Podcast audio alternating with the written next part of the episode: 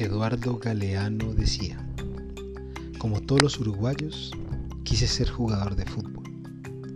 Yo jugaba muy bien, era una maravilla, pero solo de noche, mientras dormía. Durante el día era el peor pata de palo que se ha visto en los campitos de mi país. Como hincha, también dejaba mucho que desear. Juan Alberto Chafino y Julio César Abadí jugaban en Peñarol, el cuadro enemigo. Como buen hincha de Nacional, yo hacía todo lo posible por odiarlos.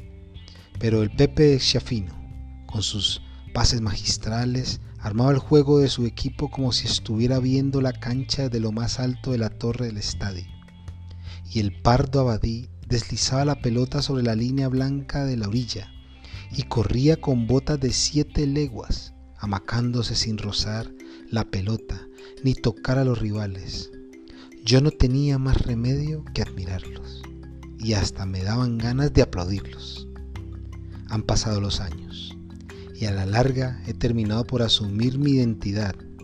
Yo no soy más que un mendigo de buen fútbol. Voy por el mundo sombrero en mano y en los estadios suplico una linda jugadita por amor de Dios. Y cuando el buen fútbol ocurre, agradezco el milagro, sin que me importe un rábano cuál es el club o el país que me lo ofrece.